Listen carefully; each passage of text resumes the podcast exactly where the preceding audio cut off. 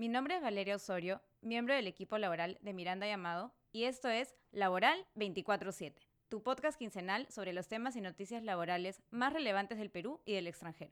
En este capítulo hablaremos sobre el hostigamiento sexual, una reciente sentencia de la Corte Suprema sobre el despido de hecho durante un procedimiento de despido y una sentencia de un juzgado laboral uruguayo que concluyó que un conductor de Uber era trabajador de dicha plataforma.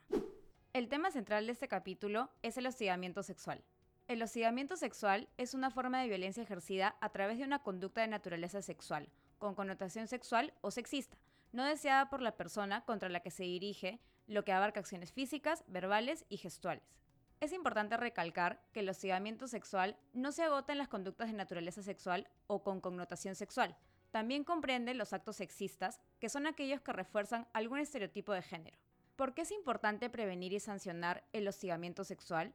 Porque es un problema social grave que se manifiesta en diversos ámbitos, familiar, educativo y por supuesto laboral, y compromete los derechos fundamentales de las personas afectadas, en su mayoría mujeres. Además, a pesar de tratarse de un problema social grave, la data disponible no refleja su verdadera magnitud, debido a que no todos los casos de hostigamiento sexual son denunciados por causas como el temor a las represalias.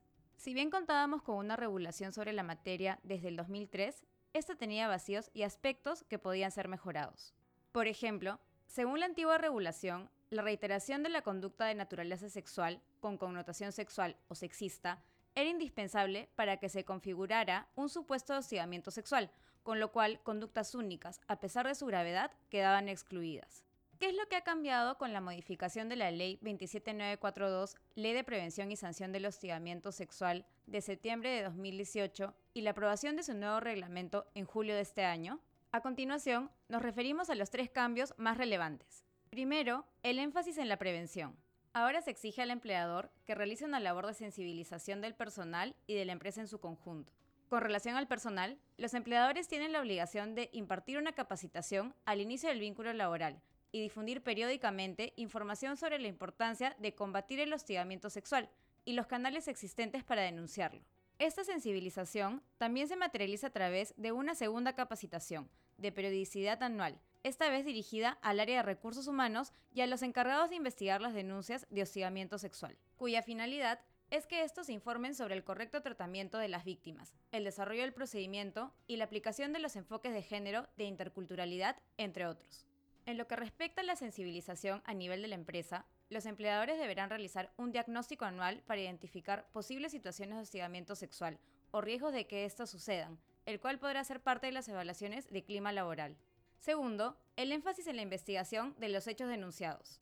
Se ha establecido un plazo de 15 días calendario para investigar los hechos denunciados y se ha dispuesto la implementación de un comité de intervención frente al hostigamiento sexual, de composición paritaria, encargado de todas las actuaciones de investigación y de la emisión de un informe con conclusiones y, de ser el caso, propuestas de sanción y recomendaciones de medidas para evitar que actos similares se repitan en el futuro.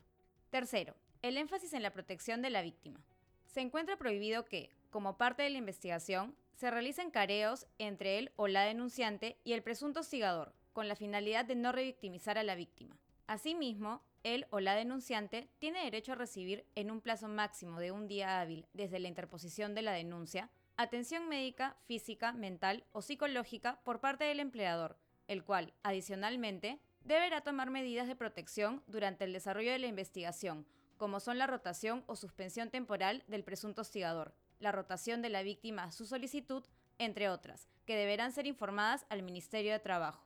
Si tu empresa aún no ha empezado a adecuarse a las nuevas obligaciones en materia de prevención y sanción del hostigamiento sexual, ya está algo tarde, toda vez que algunos plazos ya se han vencido.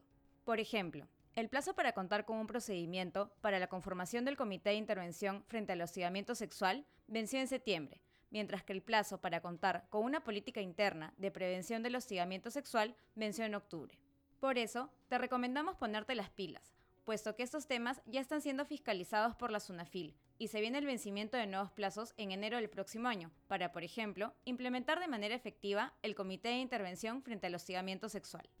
La noticia laboral del Perú se refiere a una reciente sentencia de la Corte Suprema que ha establecido que no se configura un despido de hecho cuando a un trabajador que ha sido exonerado de su obligación de asistir al centro de trabajo durante el procedimiento de despido se le niega el ingreso después de transcurrido el plazo de seis días para que formule sus descargos. En el caso concreto, el demandante solicitaba su reposición por supuestamente haber sido víctima de un despido de hecho, que es aquel despido que se produce de manera intempestiva sin que exista un procedimiento previo. La empresa había iniciado un procedimiento de despido contra el demandante, y conforme a lo previsto en el artículo 31 del texto único ordenado de la Ley de Productividad y Competitividad Laboral, lo había exonerado de su obligación de asistir al centro de trabajo. El demandante presentó sus descargos dentro del plazo legal y vencido este, se presentó a trabajar. Sin embargo, la empresa no lo dejó entrar. Por eso, el demandante solicitó una constatación policial durante la cual se constató que, efectivamente, se le estaba negando el ingreso. Cabe mencionar que, al día siguiente de la constatación, el demandante recibió la carta de despido que, según la posición de la empresa, extinguió su contrato de trabajo. La Corte Suprema le dio la razón a la empresa porque consideró acertadamente que la exoneración de la obligación de asistir al centro de trabajo no se extingue cuando se vence el plazo de seis días para formular descargos, sino que se mantiene hasta que el empleador adopte una decisión que ponga fin al procedimiento de despido. En otras palabras, la duración de la exoneración referida no está ligada al plazo para formular descargos, sino a la notificación de la carta de despido o, de ser el caso, de la carta que absuelve al trabajador de los cargos imputados a través de la carta de preaviso. Y la noticia laboral del extranjero viene desde Uruguay, donde un juzgado laboral ha concluido que un conductor de Uber era trabajador de dicha plataforma. A través de su demanda, el conductor solicitó el pago de diversos beneficios laborales por haber estado subordinado a la plataforma, lo que quiere decir que ésta tenía la facultad de dirigirlo, fiscalizarlo y sancionarlo. En su contestación, Uber negó que hubiera subordinado al socio conductor y enfatizó que era una empresa de tecnología, no de transporte. El juzgado laboral le dio la razón al demandante por dos razones principales. Primero, porque se probó que Uber imparte órdenes y directivas a los socios conductores sobre la manera en que estos deben prestar el servicio de transporte. Por ejemplo, les da pautas sobre cómo tratar a los pasajeros y les indica las condiciones en las que debe estar el vehículo en términos de higiene. Y segundo, porque se probó que Uber premia o sanciona a los socios conductores. Por ejemplo, los premia con tarifas dinámicas si tienen un índice alto de aceptación de viajes y los sancionan con el bloqueo de la aplicación si tienen algún incidente con un pasajero. Aplicaciones de taxi como Uber y Cabify son utilizadas en varios países de Latinoamérica, por lo que, en muchos de ellos, ya se ha instalado el debate sobre la naturaleza de la relación entre las aplicaciones y los socios conductores. En el Perú, hace apenas un par de semanas, el Ministerio de Trabajo ha creado un grupo de trabajo para analizar esta problemática y plantear recomendaciones.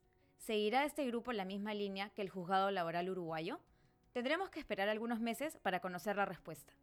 Gracias por escuchar este capítulo de Laboral 24/7. Si te gustó, por favor síguenos en Spotify o suscríbete en Apple Podcasts. En el blog de Miranda Llamado podrás encontrar los links a las noticias laborales que hemos comentado. Finalmente, no te olvides de revisar nuestro informativo laboral para que estés actualizado con los últimos cambios normativos y criterios jurisprudenciales. Hasta la próxima.